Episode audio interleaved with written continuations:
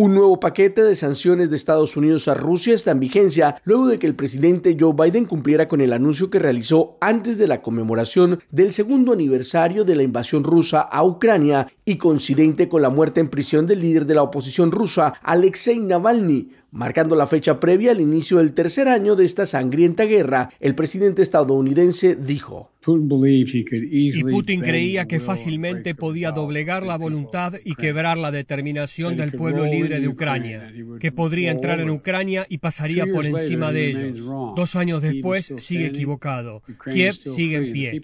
Ucrania todavía es libre y el pueblo de Ucrania permanece inquebrantable ante el vigoroso ataque de Putin. Por su parte, el presidente ruso Vladimir Putin participó en una ceremonia patriótica del Día del Defensor de la Patria, desde donde elogió a los que denominó los auténticos héroes que luchan en Ucrania. Algunos observadores, como Bill Broadway, jefe de campaña mundial por la justicia Magnistic, dice que la muerte repentina de Navalny bajo custodia rusa revela que Putin es vulnerable y puntualizó.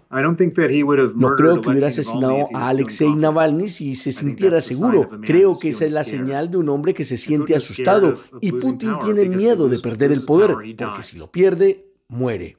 Broadway acogió con satisfacción el nuevo conjunto de sanciones contra Moscú, pero dijo que el Kremlin todavía disfruta de una importante fuente de ingresos y destacó que mientras Rusia pueda seguir vendiendo su petróleo, podrá seguir comprando misiles y balas y pagar a los soldados, dijo el especialista, quien agregó, la guerra continuará y no hemos podido entender eso, es el elefante en la habitación. En tanto y durante su visita a Argentina, el viernes, el secretario de Estado de Estados Unidos, Anthony Blinken, respondió a una pregunta de la voz de América y dijo creer que las sanciones tendrán un impacto a largo plazo en la capacidad de Rusia para modernizar su economía, su sector militar y energético y agregó textualmente. También estamos tomando medidas contra tres personas, concretamente en relación con la muerte de Alexei Navalny, el director de la presión regional y el subdirector de Servicio Penitenciario Federal, dijo el funcionario estadounidense. Héctor Contreras, Voz de América, Washington.